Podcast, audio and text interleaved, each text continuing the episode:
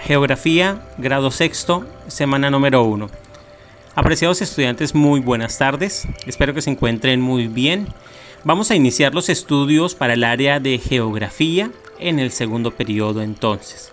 Eh, vamos a nuestro módulo, miramos la portada y en la portada pues se nos dice cuál va a ser pues el tema de estudio para este periodo.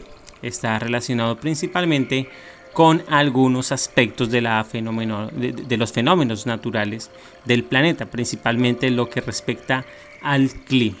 Entonces para ello recuerden eh, tener muy en cuenta las recomendaciones, marcar siempre sus actividades. Eh, les recomiendo por favor enviarlas siempre por WhatsApp. Eh, no hacer entregas en el colegio debido a que pues muchas veces este material no es bien manejado y puede que se pierda o no es bien revisado. Entonces sí sugiero que lo envíen siempre por WhatsApp muy buen con la imagen muy bien tomada y obviamente marcada les recuerdo que las actividades son exclusivamente para los estudiantes cada uno de los estudiantes elabora propiamente sus actividades. No hay que hacerle las actividades ni mandarlas a hacer, ni por lástima, ni nada, porque pues eh, la educación precisamente nos exige a nosotros esfuerzo para salir adelante y para poder entender. Ningún proceso, ningún fruto se da de manera fácil. Todo es un proceso en el cual se requiere esfuerzo. Por eso la presentación hace un énfasis a la necesidad de ser honestos.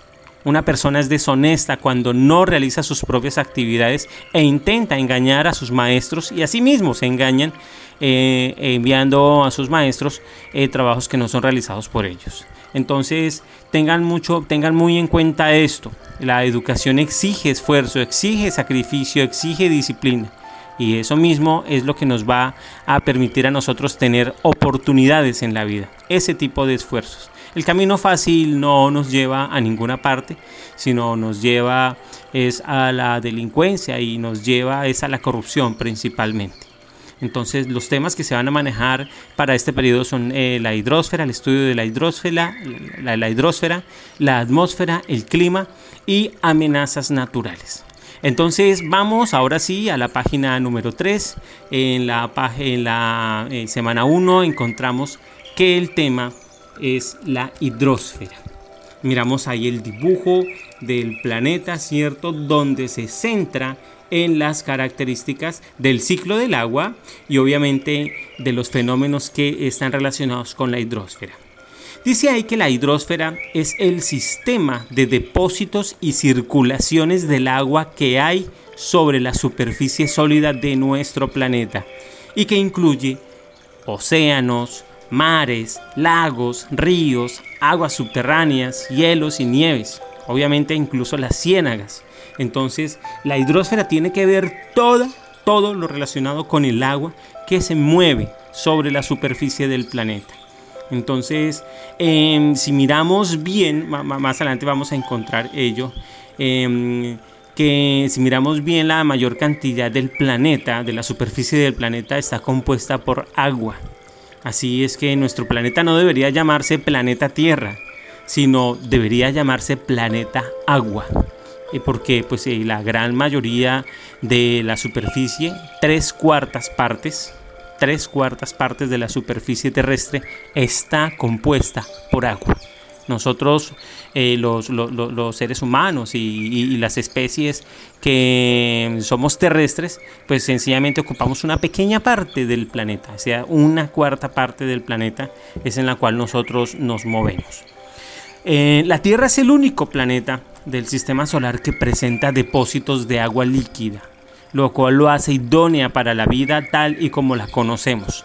Eh, según eh, descubrimientos astronómicos, em, pues eh, sí existen otros planetas donde hay agua. Y muchas lunas de Júpiter y Saturno se ha descubierto que hay agua, pero esta agua, pues por las bajas temperaturas, son congeladas. Se dice que en Marte también hay, agua, pues en mínima cantidad, pero esta es congelada y al estar eh, en tan bajas temperaturas, pues no permite el florecimiento pues, de la vida como la conocemos en el planeta Tierra. Eh, dice ahí que el agua cubre aproximadamente dos tercios de la superficie del planeta eh, para total de más o menos 1.400 trillones de litros distribuidos de la, de la siguiente manera. Entonces miremos ahí la estadística. Eh, entonces las cifras son exuberantes. los océanos ocupan el 93.96% de, de la superficie del planeta.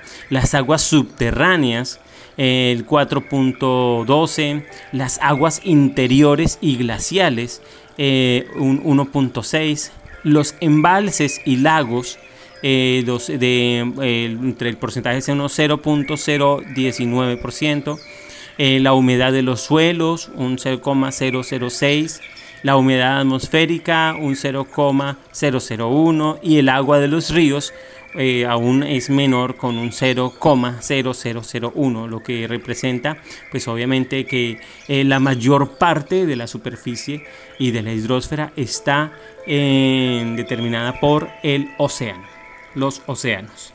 La, la, hidrosfera se halla en constante movimiento e intercambio de fluidos a medida que se cumple el ciclo hídrico o ciclo del agua, en el que este líquido se evapora, precipita y congela cíclicamente dependiendo de las condiciones de presión y temperatura de las distintas regiones. Es decir, que esa, esa presión y temperatura no es la misma que tenemos nosotros aquí en la costa norte de Colombia que la que se ve al interior del país, digamos en Bogotá o en la región andina. Allá los ciclos son diferentes. Acá tenemos unos ciclos de lluvias mucho más reducidos de lo que se eh, tiene en el interior del país, precisamente pues porque está determinado por la temperatura y también por la presión atmosférica. Que más adelante vamos a mirar qué es precisamente la presión atmosférica y qué es la temperatura. Bueno, entonces eh, recordemos que la hidrosfera entonces es la capa de agua que está sobre el planeta. Y esta, y esta capa de agua está en constante movimiento y está en diferentes formas. Eh, nosotros ah, en, la costa norte, ustedes principalmente eh, que viven en Tasajera, que viven entre dos grandes masas de agua, pues evidencian precisamente mucho más esa, esa condición de hidrosfera. que digamos que las personas que viven al interior del país, donde pues eh, todo lo que pueden ver son montañas. Nosotros aquí en la costa y ustedes más miran para un lado y está la ciénaga, miran para el otro y está el océano. Entonces eh, son eh, privilegiados de alguna manera porque se hallan en un sitio con mucha riqueza hídrica. A pesar obviamente de, que esa agua no es potable. Em, desafortunadamente, pues por la corrupción, por los malos manejos administrativos, pues el agua eh, potable escasea y no debería ser así.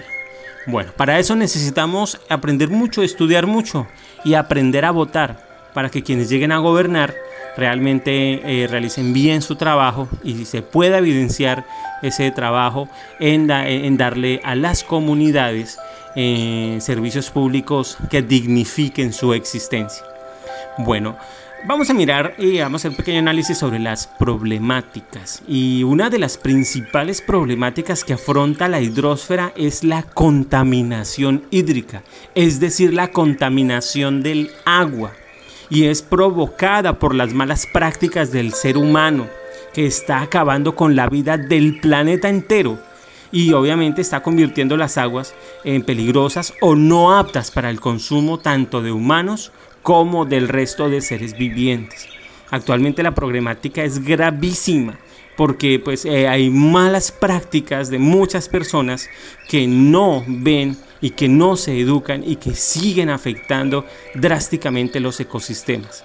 Arrojar basuras, desechos orgánicos, arrojar excrementos a las fuentes hídricas es una de tantas causas de esa contaminación. Las fábricas que arrojan todos sus desechos industriales a los ríos. Eh, tenemos el caso en Colombia del río Bogotá, que es uno de los ríos más contaminados del mundo. Y esas aguas van a parar al río Magdalena. Y esas aguas por efecto del movimiento, obviamente, de la, de la presión atmosférica, de la gravedad, eh, y, de los procesos de escurrentía, pues esas aguas vienen a parar a la costa norte, van al río Magdalena y del río Magdalena van al océano y otra parte va a la Ciénaga Grande. Entonces, muchas de las causas también que se tienen de la contaminación de las aguas es por esas malas prácticas que tiene el ser humano. Entonces, otra gran, otra gran tragedia que, que, afecta a la vida en los océanos y en las fuentes hídricas son el uso de plásticos eh, de un solo uso que terminan en el océano y que están acabando con la vida. Una persona hoy en día ya no puede tomarse una gaseosa si no es con pitillo si no es eh, contaminando, porque ya no puede darle, ya no puede eh, tomar directamente de la botella, sino si no tiene un pitillo de plástico. Eh, ¿Cuánto tiempo usa usted ese pitillo de plástico? Lo que dure tomándose la bebida, un minuto, dos minutos, corto tiempo si tiene mucha sed. Y ese plástico, usted lo, muchas personas no le dan eh, el, uso. Y aparte que ese plástico es muy difícil de reciclar y muchas, muchos de ellos, un alto porcentaje, muchísimo porcentaje de esos plásticos terminan en el océano. Y para que eso eh, pueda eh, ser biodegradable dura miles y miles de años. Es decir, no son biodegradables, puesto que afectan eh, muchísimo la vida y afectan muchísimamente eh, mucho los ecosistemas. Debemos ser muy conscientes de ello y definitivamente la educación que estamos recibiendo nos tiene que servir para crear conciencia. Porque si no tomamos conciencia sobre los impactos que le estamos haciendo a, las fuentes, al agua, a la hidrosfera, pues no estamos haciendo nada. Si lo estamos haciendo por una nota, pues realmente mm, no hacemos nada si lo hacemos, y nos estamos educando y cambiamos nuestras prácticas frente al uso de plásticos y, al cuidado de las, de las fuentes hídricas, estamos ganando muchísimo y realmente nos estamos educando. Vamos a las actividades. ¿Qué es la hidrosfera? Bueno, entonces ahí lo encontramos muy bien definido en el párrafo, ¿cierto? Eh, primero, otra vez colorear el ciclo del agua. Entonces tenemos como referencia el primer dibujo del planeta donde se ve cómo ese ciclo del agua eh, va, va primero por una evaporación, eh, luego evapotranspiración, ¿cierto?